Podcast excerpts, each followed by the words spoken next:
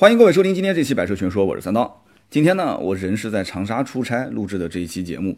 我现在是在宾馆里啊，这个宾馆真的风景非常的好，旁边是一个落地窗，落地窗外面是湘江啊，然后旁边是一个很艺术的一个，好像是叫滨江文化创意园吧，一个一个园区。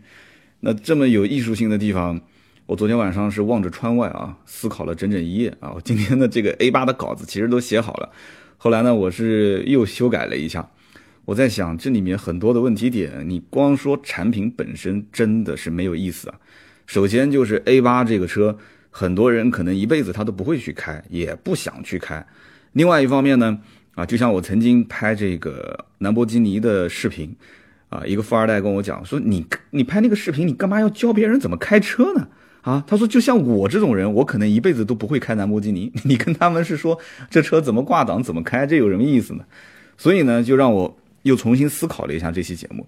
这期节目呢，虽然是聊新上市的新款 A 八，但是呢，我相信很多网友会说啊，我现在开始膨胀了啊，连 A 八的节目我都敢点开来听了。不过不要紧啊，就不仅仅是听节目的人可能很多买不起啊，就包括我这个做节目的人，他也是买不起的，是吧？所以呢，这个不妨碍我们去分析这款车。为什么？因为这个车型它代表着一个豪华品牌啊，它最顶级的做工，对吧？最先进的一些黑科技，因为它是旗舰型轿车，它是旗舰型 SUV，它还不可能放那么多黑科技。但它如果是旗舰型轿车，它就有可能啊，或者说它就必定要放很多自己的黑科技在上面。所以，一方面这是一个什么呢？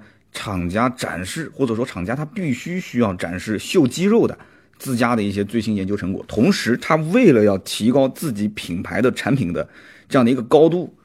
这最核心的，我觉得所有的豪华品牌，奥迪是最需要提升自己品牌高度的。那么另外一个方面，未来的十年可能都用不了十年，大家想过没有？普通的家用轿车上面所做的这些，就我们现在看到的这做工、材质以及它的一些科技化的配备，其实就是现在当下我们能看到的这些豪华品牌的 D 级车或者说旗舰型产品。我们所能接触到的东西，只不过他们早几年啊，有钱人先早几年开一开，再过几年就是我们来享受了。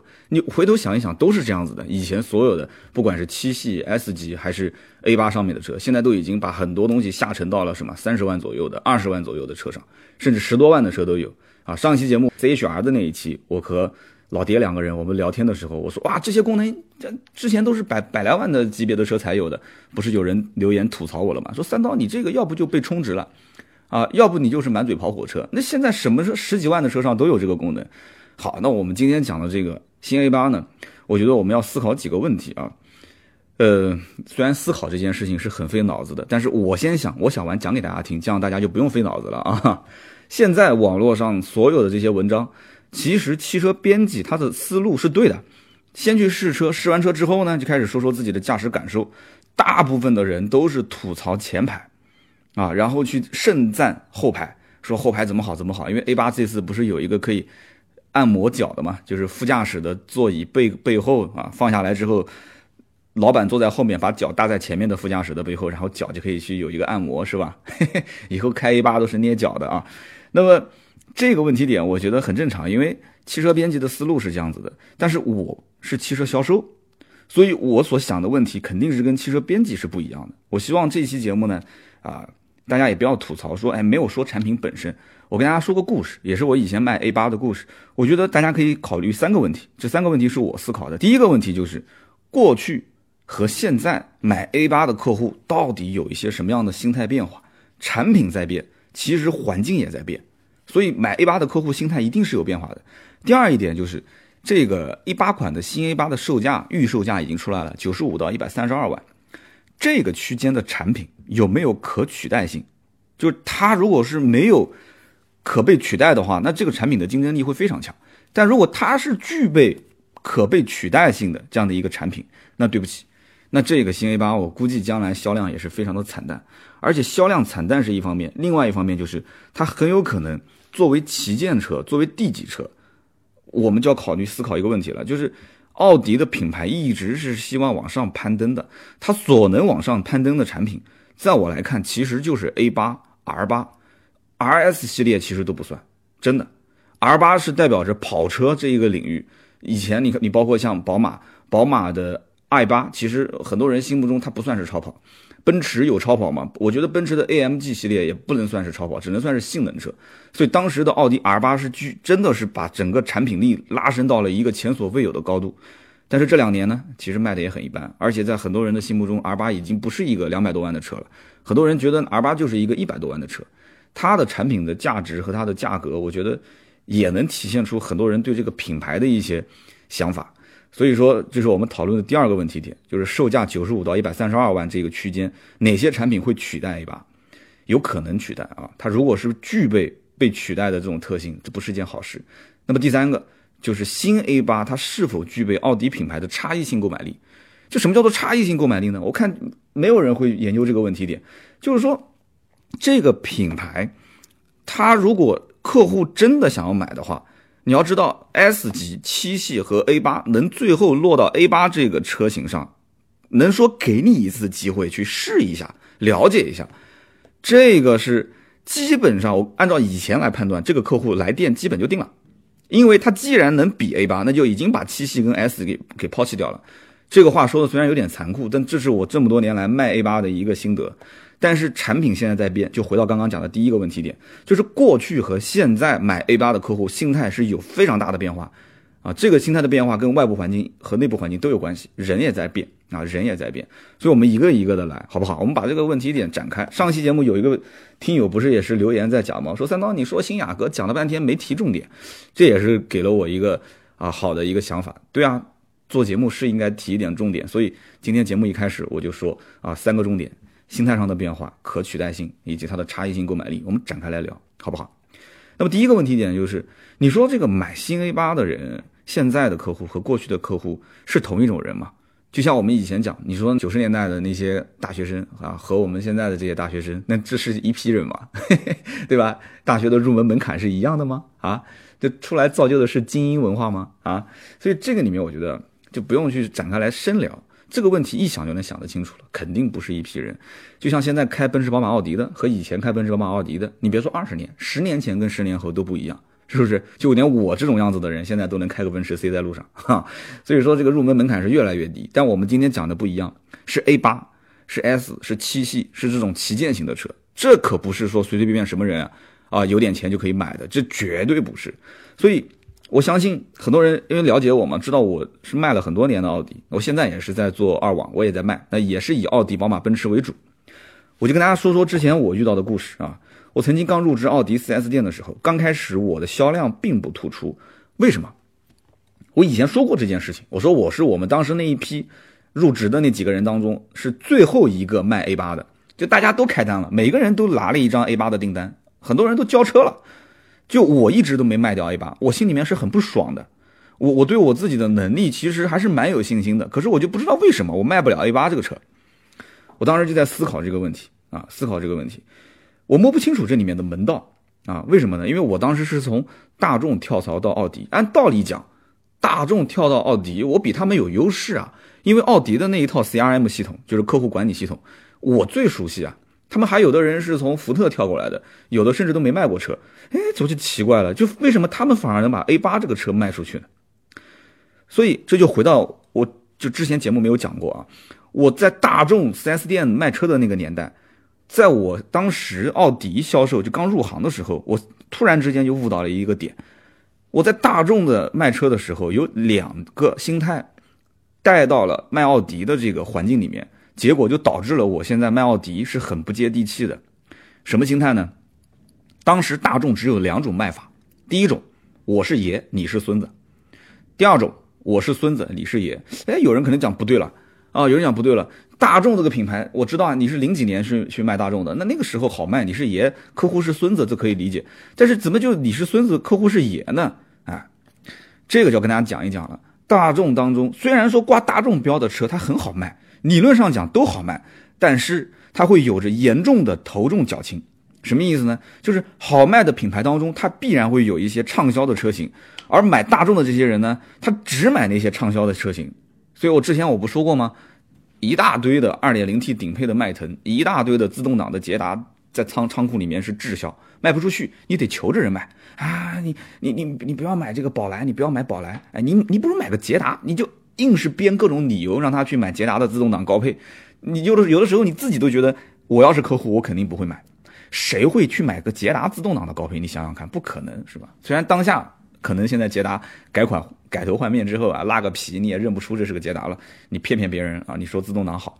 但是在当年，捷达就是捷达，捷达跟宝来这些车、速腾这些车样子就不一样，一个方盒子，所以当时要不就是我是爷，你是孙子，要不就你是爷，我是孙子，是不是？所以这样的一种情况下，我觉得当时一汽又是个死脑筋。什么叫做死脑筋呢？他一根筋啊，他他滞销车他也拼命的造啊，他拼命的造也拼命的压给经销商啊。你你既然知道哪几款车是好卖的，你就造那几款车就是了。不行，他就一定要造滞销车，压着经销商提货，所以就造成了畅销车甚至不让价啊，滞销车打折甩卖。但那个时候所谓的打折甩卖也没有现在那么凶，所以我到了奥迪之后，我就也带着这种思维，我也去摸奥迪的车系里面哪些是可以当爷的，哪些是可以当孙子的啊，就是好卖的我就是爷嘛，对吧？不好卖的我就是孙子。所以当时我觉得发现就这个问题啊，很奇怪。就是好卖的车型，我稍微把自己当爷了嘛，别人不鸟我。这个不好卖的车型呢，哇，就我我哇，我当孙子，我就求着他，他他也不鸟我，就客户也不鸟我，我也觉得很奇怪啊，我说怎么会出现这种问题呢？后来我才发现啊，这里面的问题点啊，它非常的微妙啊，非常的微妙。那么这就跟理财一样啊，每个人的悟性是不一样的。我后来是悟出来了这一点啊，就我之前说过嘛，人工智能自动驾驶是人类出行的大趋势，对吧？三五十年之后，可能会觉得说用手用脚来开车都很原始。同样在理财方面呢，用智能投顾进行资产配置是理财的一个大趋势啊。比如我之前推荐过的理财魔方，一键配置全球资产，实时监控市场动态，智能调仓，把风险锁在笼子里。更重要的是什么呢？理财魔方每一笔投资啊，在基金公司的官网可查，各大 APP 市场均可下载理财魔方。那么我们说这个微妙的地方，有的人能悟出来，有的人悟不出来，就像理财一样。那我当时就悟出来了，我悟出来这个里面的问题点是产品的人格化属性。这句话怎么总结呢？来买大众的人，他认为自己是来买台车；来买奥迪的人，他认为自己是来买奥迪。这话有问题吗？有人讲说有问题啊，奥迪的人来买就是来买车啊，怎么也你能说是买奥迪？买大众的人不是来买大众吗？这个话你要这么理解：当奥迪的客户进店的那一刻。他其实已经认定自己是在消费一个豪华品牌，是不是？然后他可以这么讲，你可能认为说奥迪在国外它不属于豪华品牌，对不起，这是中国，在中国这个不用争论啊，它就是豪华品牌。所以当初我在接待奥迪客户的时候，我身上可能有那种过于对产品的自信，或者说是它是个滞销产品的话，我是有一个过于对产品的或者说对客户的这种谦卑的态度，不自信的态度。就是有点发力过猛，发力过猛之后就没有让我站在这个中间地带，而是游走在两边。客户其实是很反感的啊！我是把当年大众带过来的那种大众的销售的那种不自然的态度，就是过渡到了奥迪啊。所以大众你可以那么卖，奥迪不行。那后来总结下来就是应该奥迪怎么卖？这个问题点就是奥迪的客户他是来消费豪华品牌的，那我跟他之间应该是保持一点点的距离。啊就不能像大众一样，哎，兄弟哥们儿这种，你要跟他保持一点点的距离，然后要保持尊重和平等的交流，对吧？你虽然是有钱，我尊重你，但是我和你是平等的。要以前可能遇到个啊，就比方说有人想开面包车什么过来的，你你就算心里面觉得说你开面包车，你是不是能买 A 八？你开那个我最夸张面包车没有啊？我见过开桑塔纳老普桑破破烂烂的老普桑过来，当天提了一辆 A 八走的。就这种情况下，你看到这样的人，你也不能带情绪，你要以平和的心态去接待他。所以，这种保持距离、尊重和平等、平和的心态，不带情绪的心态，拿捏不好。那个时候刚入职啊，豪华品牌没见过那么多有钱人，一天见到的有钱人比当时可能我前面平生啊前半辈子见到的都要多啊。当时有点激动啊，所以当时发力有点过猛。后来我才发现啊，这个问题点在 A 八的这个车型销售上是被放大的啊，是被放大的。我们同期入职的几个销售员。他们相对来讲，也不是说可能做的有我，呃，说不定还没有我好呢。但是他们有的是运气比较好，有的是他们确实不知道该怎么去说这个车。我当时还算比较用功，我是一直是在研究，什么叫做全铝合金车身啊？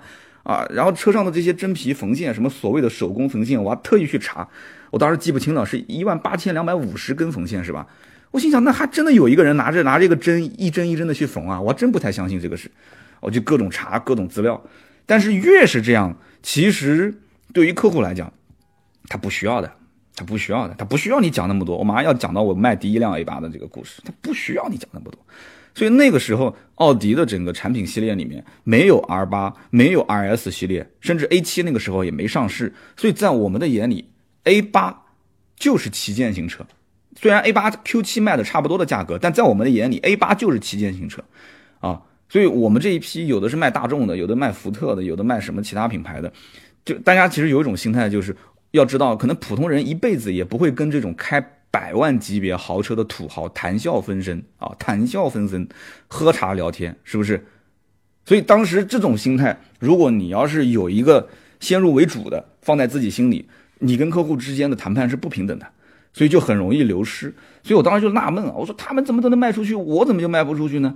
就是谈及到我们今天啊，谈及到我们今天聊的第一个话题。现在买新 A 八的人和过去买在售 A 八的人是同一种人吗？我当时卖出去第一辆 A 八的时候，入职应该已经有三个多月了。我跟大家说说当时什么情况啊？当时是一对老夫妻，后面跟了一个反正年纪也不小的一个一个一个一个中年吧，应该四十上下，老夫妻大概是五十多岁了。那么这种搭配，我我当时还是稍微有一点点经验啊，我觉得应该就是老板和老板娘后面跟了一个司机。因为大家还记得我的经历的话，之前我在大学没毕业实习的时候，我去过一家地板厂，那个地板厂的老板和老板娘经常出门，后面就跟着一个老板娘的弟弟，他的表弟，啊，那那那就是这种搭配，这这当时就这种感觉。我当时一听说，哎，他问你们家这个 A 八有没有，我很兴奋啊啊，能理解我当时的心情吗？奥迪全系列的车就剩 A 八我没有卖过，然后我的同期入职的。小伙伴都卖掉 A 八了，我今天一定把它拿下，对不对？我是我是这种想法，所以当时呢，我是鼓足了劲想给他们介绍，但是呢，我之前也悟出了那个点，就是你不能太过于用力过猛，你得慢慢的去探寻他们身上到底想要什么东西，所以我就把几个重点跟他说一说，什么铝合金框架啊，什么真皮缝线啊，我大概说一说，我甚至什么导航啊，什么这些东西，我什么都不跟他讲。所以这也是我后来遇到的第一个开了一年问我这车有没有导航的人，因为我什么都没跟他说，我什么都没跟他说，我只是把觉得这车上的一些呃比其他的这个几十万的车要多出来的一些东西简单讲一讲就可以了。哎，结果很奇怪，他反而主动啊，直接主动拉着我去谈价格。我问他是不是价，不是价，不用试驾啊，你就跟我谈多少钱就可以了。那谈价格这件事情，说实话我相对还是比较拿手的。啊，前面那几个 A 八的客户其实甚至都没有坐下来谈价格，那么这一个兄弟嘛就拉下来了。当然我看他肯定喊喊叔叔伯伯了啊，呃，这老大哥就坐下来就谈了。谈价格的过程也是出奇的顺利，出奇的顺利。就刚开始报价，我大概留个啊小一万块钱啊，先不放，然后哎就是你推我来我往的，就发盘还盘过个过个两三轮，然后跟领导啊就呃就南京话讲叫夹马之鬼的啊，就是 就绕一圈回来，哎行了就签了。就签了，这个订单就签了。我当时拿着订单，我很兴奋啊，你知道吗？我终于卖 A 八了，第一辆啊，就 终于签掉了，我真的是很开心啊。当时，我现在回想一下都很开心。这一对老夫妻后来我知道是在江宁开那种做电力设备的啊，就这种生意也都是跟政府打交道比较多。但是我我当把车交付完成之后，因为跟客户也聊完了嘛，就我服务各方面大家都熟了嘛。我后来我仔细分析了一下整个过程。我又觉得没有那么值得开心，为什么呢？因为客户从进店到看车到询价到签单，甚至到提车，他都是一天之内完成的。这种客户，我们销售俗称叫做逮兔子，就逮到一个兔子，因为你之前从来没有接触过客户，也没有过回访，什么都没有，来了就接，接了他就说要，要了就买。这种客户，你说对价格敏不敏感？嗯。你说他敏感吧，他价格确实还的也很到位了，也算敏感。他肯定是有有高人在背后指点啊，就可能有其他买过车的，或者这种人一般认识的销售也不止我一个。敏感他也敏感，但是这个客户呢，最终我分析下来，我觉得他冲他，我在想他为什么要买这个车？他跟我也不熟。他第一就是认这个牌子，第二他就是要这个型号，第三这个也很关键，他的工厂就在我们公司不远的地方啊。他就觉得这家店离得近，他不要跟其他店的比，就是离得近，他今后维修保养什么都来的方便。哎，你这个，我就当时一下子就觉得索然无味了，没有任何兴，提不起任何兴趣了。这不是靠个人能力订的车，是不是？你想一想，哎，这个客户他进店，他找任何人，他找任何人，他都能订，是不是？我后来问了一下我身边的那几个同行，就是我们一起入职的，我问他们，我说你们把你们的订单拿出来给我看看，你们的客户是不是也是就是江宁区这边的客户？他说对啊。我的客户是啊，江宁也开工厂的哪个老板？我问他，我说你的客户呢？他说身份证不是。但是后来我跟他聊了一下，他们司机跟我讲说，每次开过来就十分钟，那就说明也是在附近啊。反正问下来，几乎都是我们公司附近的啊。所以我一开始觉得卖 A 八是一件多么值得自豪的事情，但想通这几点之后，我觉得真的一点意思都没有。我之后那么多年，陆陆续续也卖了十来台 A 八，就反复就证明了这一点。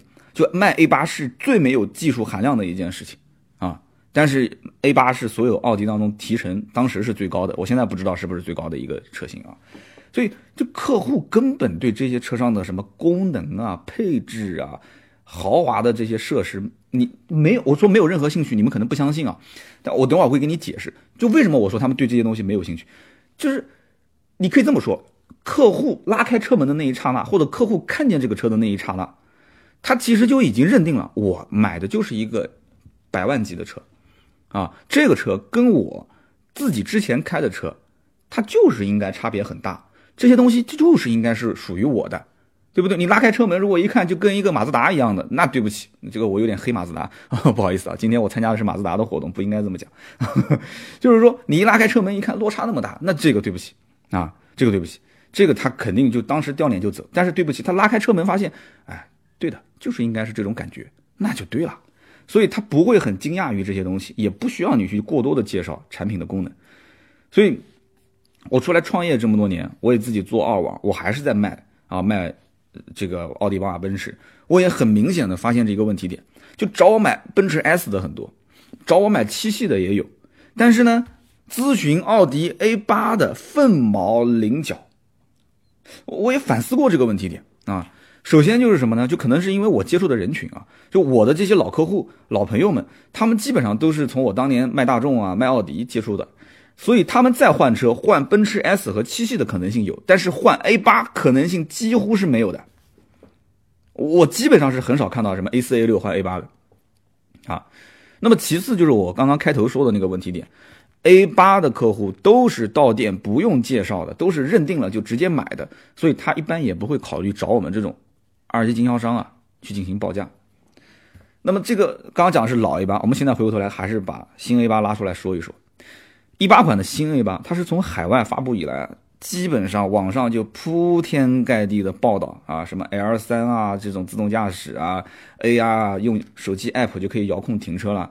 我估计比亚迪的客户就要笑了，比亚迪的客户要笑了啊。那么我这里面发现一个有意思的现象啊，就是。这个客户的咨询客户的这个年轻化趋势是越来越明显。有人讲这不废话吗？奥迪现在汽车编辑也是这么写的啊，外形年轻了十岁。这个是汽车编辑，我是真正接触到了客户，他就是年轻人，年轻到什么程度？我跟你讲，家里面有一辆保时捷911啊，这客户打电话问我说：“哎，三刀啊，哎，我想问你啊，那个新 A 八怎么样？”我说：“不会吧，你们家还缺车吗？啊？”你你自己开的就是这个，就是这个九幺幺。我记得你们家应该还有其他的那个叉六啊这些车吧？那他跟我怎么讲？他说哦，他说我们家有一辆车，公司都是给下面人用的，一个老 A 六。好，我想把那个车换了，我把它换成 A 八。我说不会吧？你换了 A 八，你你给公司员工开 A 八出去出差啊？他说不是，他换了我就自己开，我再给他们买一辆。所以这是一类用户啊，这是一类用户，他就找个理由给自己买，说白了嘛。还有一类用户是什么呢？我认识一个是留学回来啊，算是富二代啊，家里面呢是做那种全国连锁的加盟店，我估计很多人应该也知道什么牌子，就不打广告不说了啊。那么他也问我说这车怎么样？说买回来一买回来这车之后去跑业务，有人讲的富二代跑业务，什么跑业务嘛？不就是去跟经销商吹吹牛、喝喝茶嘛？就只不过有点事情忙就可以了，对不对？在我的眼里，他们就是只要有点事情可以忙就可以了，就跑全国各地的经销商的店啊，就是叫做。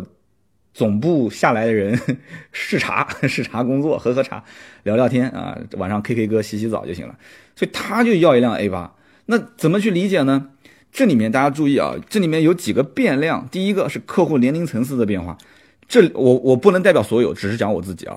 这里面两个咨询我的客户，跟我以前接触到的 A 八提车的客户，这年龄就是老子跟儿子的年龄，就那么夸张。就是以前是老老子爹去问，现在是儿子问，而且儿子问是儿子开，不是儿子帮爹去问。这是一个年龄层就直接跨了一代。第二是对于配置的关心程度变高了。这两个人都反复问了我很多问题。啊，之前问那个自动驾驶的事情，我说实话，当时我也不确定，现在基本上确定了。到中国 L 三的自动驾驶肯定是没有了。然后就是问关于这个屏幕的事情，啊，就是里面的一些操作系统跟以前啊，跟现在问我试过没有？我说海外试驾，你觉得能轮能轮得到我这种小小媒体吗？我说身边有同行去试过了，不行我带你问一问。他就问这个感觉怎么样啊？就这套系统，因为他们会上网看各种图片，他们试不到车。但是现在一看这个，基本上我当时第一印象就是，这不就是一辆保时捷的帕美啊，帕拉梅拉把整个的内饰移植过来了吗？换了换了一个奥迪的标，对不对？那个那个后尾灯也是嘛，对吧？就是保时捷的那个风格直接就移植过来了。所以你看，包括现在的 RS 系列、RS 五啊，这些都 2.9T，直接就把保时捷发动机给拿过来了，就越来越明显。超跑现在也有这种现象，超跑现在都是把。啊，什么这个下赛道的车，或者直接把呃这个 F 一的一些技术全部是用在自己的车上。超跑也遇到这种问题了，阿斯顿马丁啊啊迈凯伦啊，这都是最典型的一些啊品牌。好，那我们接着往下聊。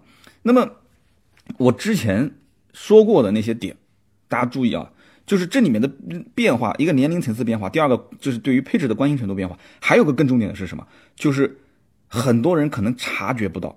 这台车就是 D 级车，豪华品牌的旗舰型车，它的符号化的定义变弱了。也就是说，很多人开始关心这个产品本身。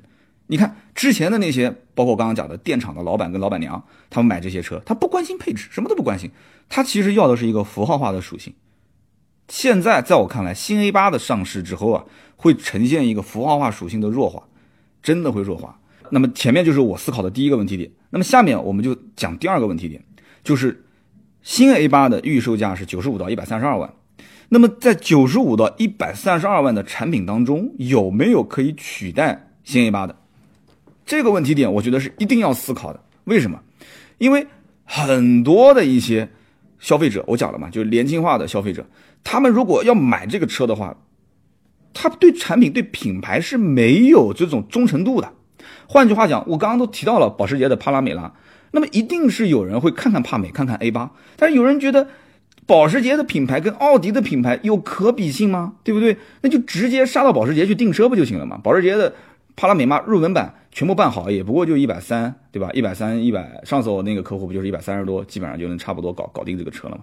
那你现在九十五到一百三十二，我们能不能理解就是保时捷的帕美跟奥迪的 A 八是两个层次无缝对接呢？我觉得这个话是有道理的，无缝对接算是有啊，算是有。但是这里面两边的客户之间有没有转换？我觉得也是有。这就是奥迪现在年轻化之后，有可能跟保时捷共享客户的一个好处啊。那么我们接着讲这个第二个问题点，就是它的可替代性。我曾经说过，买 A 八的客户是可以接受被人认错成 A 六，对不对？但是开 A 七的客户不能被人认错成 Q 五。这个观念，我觉得现在啊，我要稍微的把这个话改一改了。因为当年的老 A 八是的，但是现在的新 A 八它一定不是的。为什么？以前的这种观念是客户选车的那一秒就直接植进脑海里面的，终身无法改变。就以前的买老 A 八的客户，我看这个车就冲着低调奢华，对不对？你 A 八卖的再烂，跟我没有关系，你卖的少反而好，对吧？我的车开到路上，别人认出是 A 六，那就 A 六呗。我要的就是低调。对不起，现在的新 A 八一定不是这种想法。新 A 八的客户开出去，一定要让别人认出来这是 A 八。而现在当下，就等会儿我要说到第三个点，就是产品的这种差异化的这种属性。我觉得它就已经至少在奥迪这个品牌系列当中，它是在当下是有差异化的。不管是从外形还是从内饰、从功能性、从科技感上，它是有差异化的啊。那么老 A 八的客户呢，可能觉得说，哎，质量还可以啊，我还可以转介绍我身边的人去买这个车。至少我我你看我卖出去那么多 A 八，没有人跟我投诉。但是至今为止没有老 A 八客户转介绍啊，因为我觉得他们转介绍的可能性有，但是成功的可能性几乎没有。你买 A 八是你的事，你推荐我买老 A 八，我才不要呢。我买奔驰 S，我肯定不买这车。我买一个一百万左右的这个一百多万的这个 SUV，我也不会买这个车。所以我没有接过一个老 A 八客户转介绍来的。但是现如今的 D 级车的，我刚刚讲就符号化的属性不是变弱了吗？它这里面包括可替代的这种产品，它一定是有的。有几个原因啊，一个是外部因素，一个是内部因素。这两个都在变，我觉得大家要好好的去，就跟着我的这个节奏去想一想啊。我经常去研究啊，就是说这些买 A 八的客户，就他们有一些比较类似的属性。这个我相信很多人是拿不到这个数据的。首先就是这些人是做实体的，很多都是做实体业务的，啊，开工厂的，啊，开线下实体店的。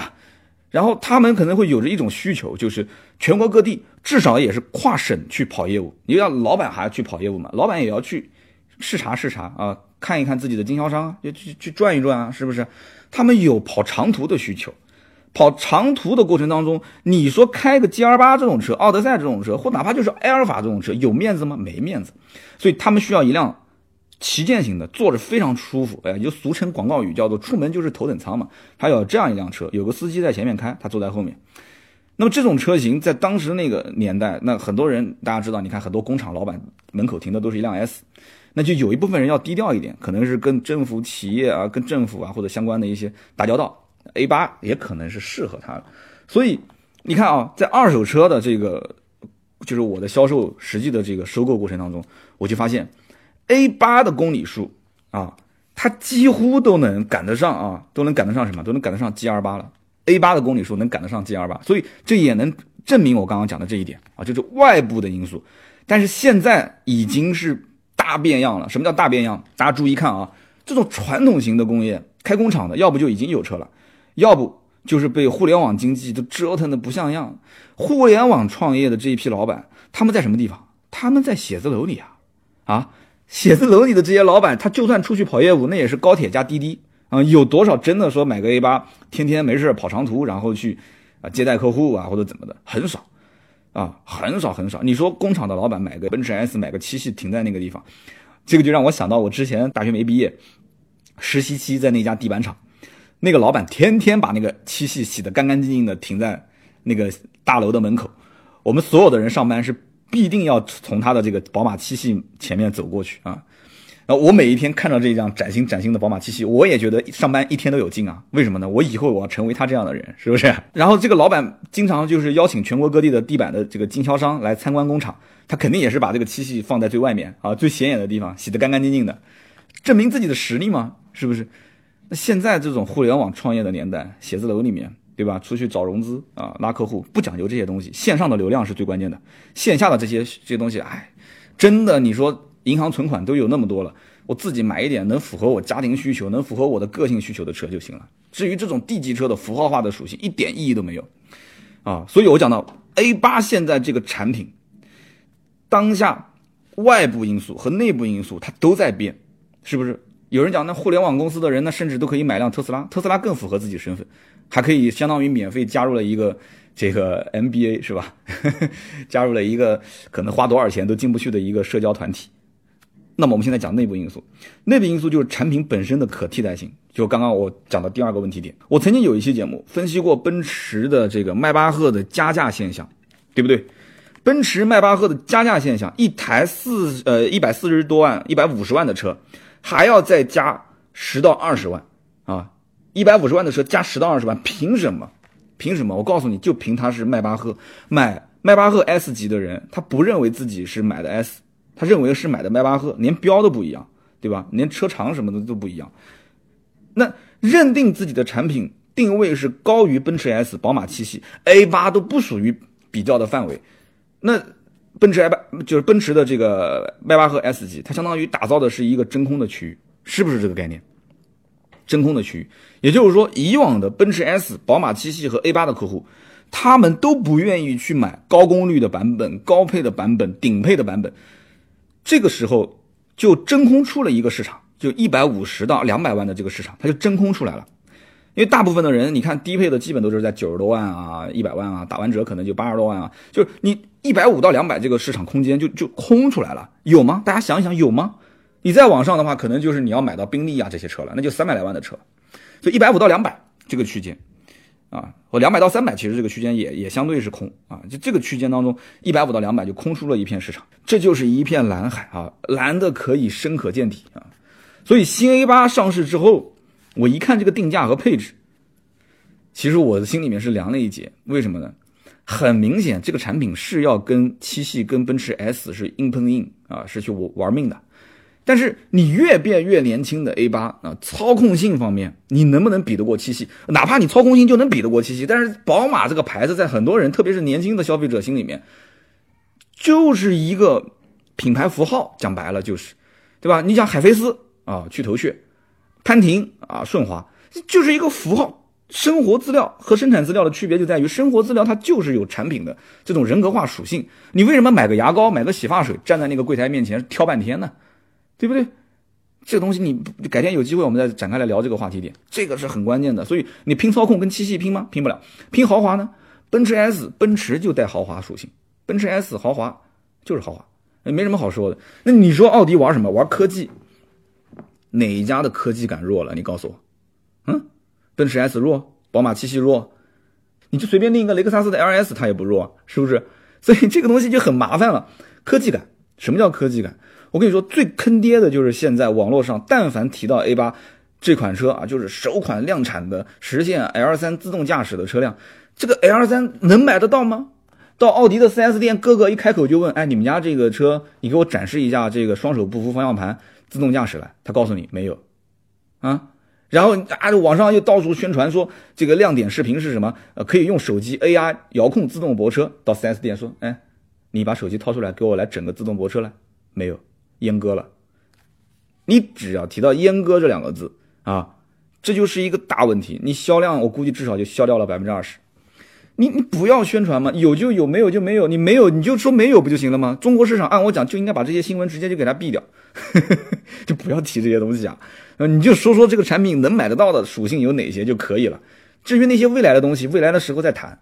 科技现在就是在挑战人性，对不对？自古以来都是这样。以前不是还有反机械联盟吗？很多人去拆那个工厂的机器，就觉得机器是让很多人失业了嘛。所以自古以来都是这样。现在法律不允许 L 三的车辆在国内的道路上行驶。那么奥迪也说了，我们现在这个 A 八啊，新 A 八硬件都是符合的，都在上面，我没有去阉割它，只不过软件我没给你开放，没给你开放这一套。你将来如果政策一允许，我直接给你软件一升级，不就搞定了吗？理论上讲是这样，啊，理论上讲是这样。这个东西讲白了就是将来自动驾驶，但没有被证实啊，只是理论上讲啊，也许他一看这个情况啊，将来如果 A 八大降价，他可能就把这些设备该。减一减都减一减，也有这种可能性，这个不好说。将来找到奥迪内部的工程师，能当面问他，啊，如果能证实这件事情，那是最好啊。自动驾驶的事情，以后很长的一段时间内，一定是媒体讨论的重点。相信机器还是相信人类？你有的时候想一想都头疼。这个事情，人就个个都靠谱吗？啊，你穿个高跟鞋去开车，对不对？你靠谱吗？也不一定靠谱。好，我们最后谈论第三个小问题，就是我觉得，就刚刚前面讲到的第三点。新 A 八具备奥迪品牌的差异性购买力，这个话怎么去理解？也就是说，如果是买 A 八的人啊，我们刚刚前面说到的这部分人群，首先他认可的是奥迪品牌，他基本上他他没有什么比较的了，就我就认你奥迪，我就买个 A 八。这里面大家注意啊，奥迪所有的产品系列，我觉得都存在一个问题点，就是一荣俱荣，一损俱损。奥迪的产品的品牌力是直接带动这个车的 D 级车的顶级车，就像这个 A8 Q7 的车销量的，就是这个品牌的它的品牌力下降，你就直接从它 Q7 跟 A8 的产品销量你就能看得出来。如果它的品牌力上升，你就从这两个车型上就能看到。有人讲说不对啊，那奔驰、宝马什么其他的品牌不是这样子吗？它不也是这样吗？是这样，但是没有像奥迪放的那么大，没有它那么严重。就比方说奔驰，奔驰在几年前。啊，具体哪一年我印象中没记错，应该是零二零三年啊。奔驰在那个时候就出现过一个情况，整体的品牌的影响力下滑。啊，奔驰所有的车系价格大跳水，经销商的管理是混乱不堪，进口奔驰和国产奔驰内部撕逼啊，当时出现了很多问题，非常严重的问题。但是在那个年代，我个人认为，奔驰虽然整体的产品品牌力在下滑，但是奔驰 S 的价格依然坚挺。在很多人心目当中，百万级的旗舰型轿车就是奔驰 S，很多人还是依然抱着这种心态，所以很多人跑到 4S 店想去想去捡漏，捡奔驰 S 的漏，结果发现奔驰 S 价格特别坚挺，但是奔驰 E、奔驰 C 都卖的价格是一塌糊涂。但那个客户肯定不是买奔驰 E 和奔驰 C 的嘛，但是奥迪就不是这样子了，奥迪不是这样子的。据我了解，今天就现在这一刻，在北京的某个大型的二手车的经销商的这个公司里面，啊，二手车的车贩子啊，手里面囤了一大批特殊渠道进过来的一七款的 A 八，就现在在售的 A 八，想低价抛售，想吃差价，结果呢，结果到现在还烂在手上，为什么呢？因为他没有去研究过这整个的奥迪品牌的这种体系，以及它的产品和它的这个品牌的所谓的上升通道跟下降渠道对于它的销量的影响，他没有研究过奥迪全系列的客户的一个消费心态，这是很严重的一个问题点。你就觉得啊，这车我进货价格很低，马上新 A 八上了，老 A 八优惠幅度再低再低也低不过这个点吧？我进过来，我倒手卖肯定能挣钱。理论上讲是这样的，A 八再怎么卖，它不可能五折吧？对不对？但问题在于，你就算是六折、五折，有人会给你一个机会去问吗？就客户在哪里？你能把 S 级的客户转换成 A 八吗？你能把七系的客户转换成 A 八吗？你转换不了，你就告诉他低。你觉得这个百万级别的客户是冲着低的吗？那往哪边去找？你除非低到你可以把 A 六客户洗成 A 八客户，你把五系客户洗成 A 八客户，你把奔驰 E 的客户洗成 A 八客户。但这一类的客户能够高于七十万的预算买吗？我觉得难，很难。所以这一代的新 A 八，起码从外观上来看，能够立刻分辨出，这就是我讲的第三一点，就产品的购买的差异化。你从外观上来来看，你可以立刻分辨出这是一个，哎，好像跟其他的奥迪这个车系不太一样的车型，是不是？和路上常见的奥迪不一样，是不是？哎，看起来挺酷的嘛，哎，感觉好像还是一个挺贵的样子，是不是？很好，很好，这就是一部分客户想要的状态啊。这是从外形上来看，我们接着再看，你拉开车门的那一刻，嚯，这车门一拉开，嚯，这跟展厅的其他的车不一样，对吧？这这我这么多屏幕啊，嗯，销售如果再聪明一点，赶紧点火，赶紧赶紧，火一点开，哇，嚯，可以可以可以，六六六。这苹果手机都不用掏出来了，是不是？这谁还在手上玩手机？那么多屏幕，那够你玩一路啊啊！一路上都够你来玩了。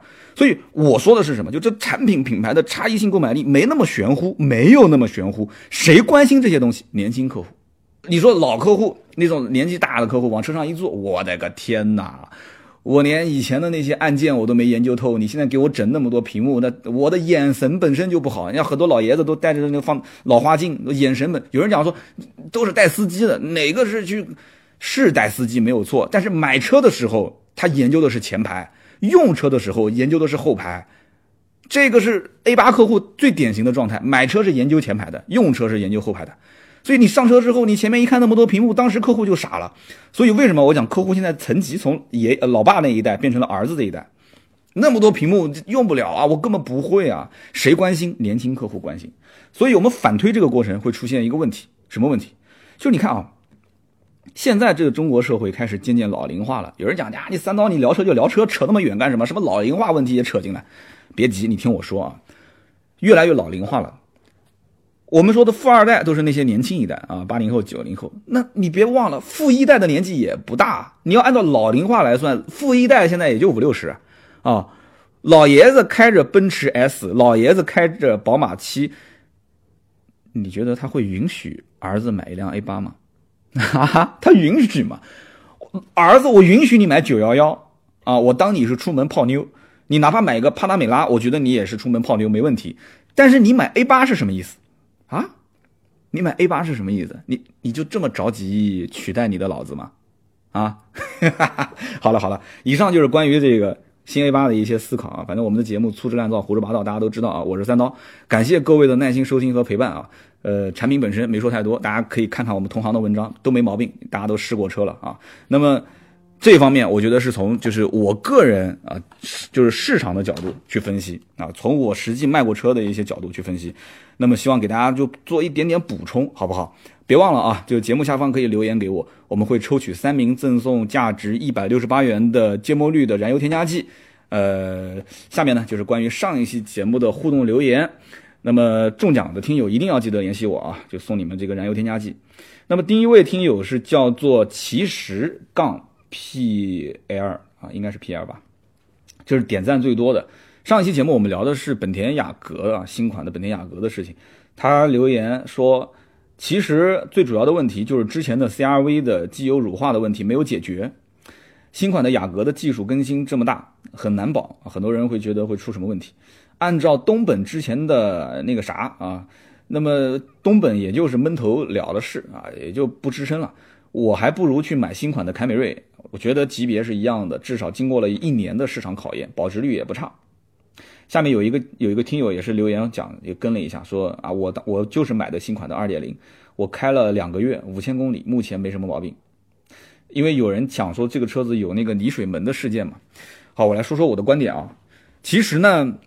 呃，雅阁的那款车，我当时节目最后的分析下来是，销量不会差。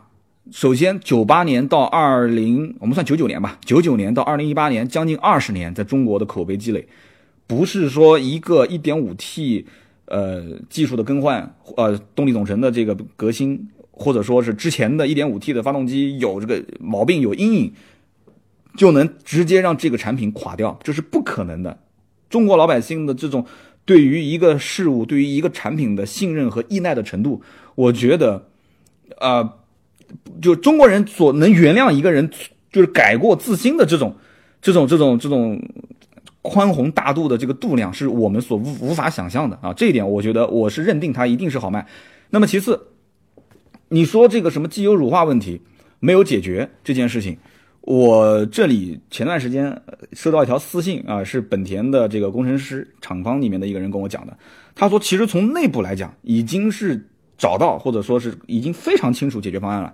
但是从外部来讲，本田是坚决不允许或者说是不能接受给客户去花钱替换的啊，花钱去替换的。之前有过啊，包括我看也有人给我留言说，当年的老飞度也出现过类似的问题，他给你换，但是他不讲。他就是你每次保养什么的，他就跟你讲说，我给你免费换掉了，但他不会公开去讲。这就是一个玩工科、玩技术的人所不能接受自己所曾经犯过的错误，他不能忍受，也不能接受这个错误啊！我可以把它改进，啊，我可以不说话，但是你你不能那么那么当面的给我一个巴掌啊，那是不可以的啊！这个身边大家如果接触过这种。工科的这种、这种、这种、这种男生的话，应该是的。像我们做销售的，脸皮子比较厚。你要是当面说我几个，我哈哈一笑，我可能也就过去了啊。或者说，那我哈哈一笑，可能背后你会死得更惨啊。就是这个可能只 要学文科的，或者说是做销售的是这样。但是这种本本田的品牌啊，这种玩技术的人，他一般情况下考虑的这种呃损失和收益的比例啊，承认和不承认的这个。后果，他的思维逻辑和我们真的是不一样，所以我对于第一个问题点叫其实杠 P L，我说一下我的观点。那么第二个就是兔子也爱吃包子，啊，兔子也爱吃包子。他说你四十二分三十八秒那个算是口误吗？哎，这个怎么讲的是我的这个之前的海外连线啊？啊，这个说的是可能上一期的了，但是我看到这条留言，我还是把它截下来了。我想跟这个叫兔子也爱吃包子的兄弟们兄弟也讲一句话，就是呃。我和老爹的海外连线呢，我希望大家在下方，如果我啊，因为人无人无圣贤啊，人不是圣贤，就是难免会有口误，特别像我们这种就带着脱口秀性质的，我会注意这些点。但是如果说大家要听到了一些，就是类似于像这种什么这个那个的，能不能不要太较真？就是不要在留言区去发这些啊，这什么国外都都是华人啊，是什么的，不要留言，因为你可以私信提醒我。但你留言的话，大家知道现在的整个的环境啊，就大家知道，就是你的留言是有很多人能看到的。但你私信我，我一看哦，我会非常感谢你，你的提醒我下次会记得，好不好？那这个兔子也爱吃包子，我也给一个小礼品啊，就是也是给大家说一说，就是以后我跟老爹还是会连线啊，因为他的这种身份的特殊性，所以希望大家能够多多理解，就不要在留言区去留啊，就私信我就可以了。非常感谢啊，这位兔子也爱吃包子。那么再下一位呢，叫做有你很幸福 L I。他是这么说，他说听三刀节目三年了啊，听你节目三年了，那么中间呢间接性的点过赞啊，那么今天呢第一次是冒个泡留言，呃，这个我知道很多人听节目也不留言，这没关系啊，我也能理解。现在留言的话，我们好歹还能送点礼品，是不是？他说，我说夸张一点，听你的节目让我从一个只会开车的人，变成了一个开始思考啊，懂车和知道了汽车的一些文化的人。那希望你继续这个出自难照胡说八道。他说（括弧其实就是原创啊），我会一直支持你，呃，不要忘初心，谢谢。呃，这个我相信是很多人想说的话，就是说原本听汽车节目呢，是想买车的时候听一听，看看能不能对自己买车啊各方面有些帮助，对不对？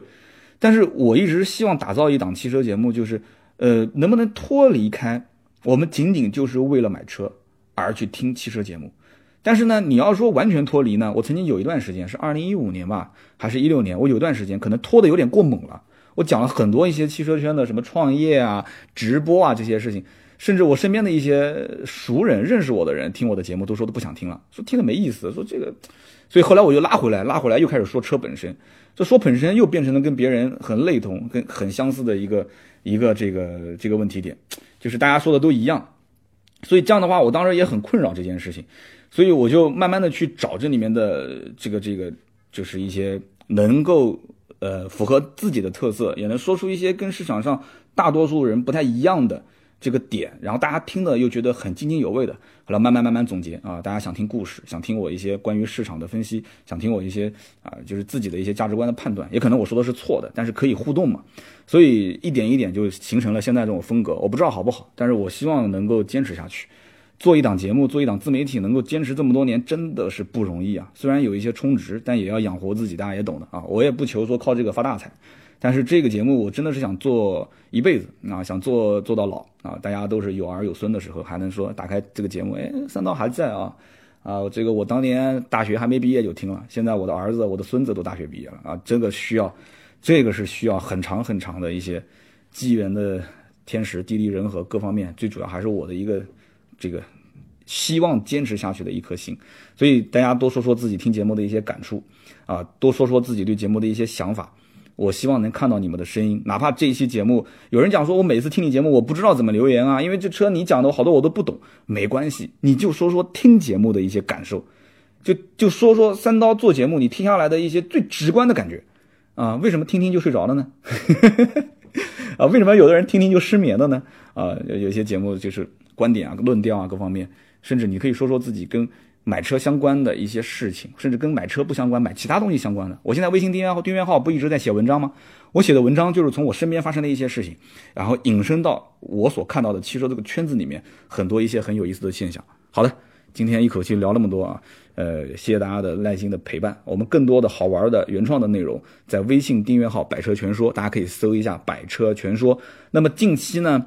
我们的盾牌的私人微信号开始有一些小动作啊，非常好玩的小动作。如果还没有加我们盾牌的私人微信，大家可以加一下四六四幺五二五四，名额有限，因为一个微信号就五千个人啊，名额有限，四六四幺五二五四，欲加从速啊，欲加从速。好的，我们今天这一期呢，就是以上是全部内容，我们下一周三接着聊，拜拜。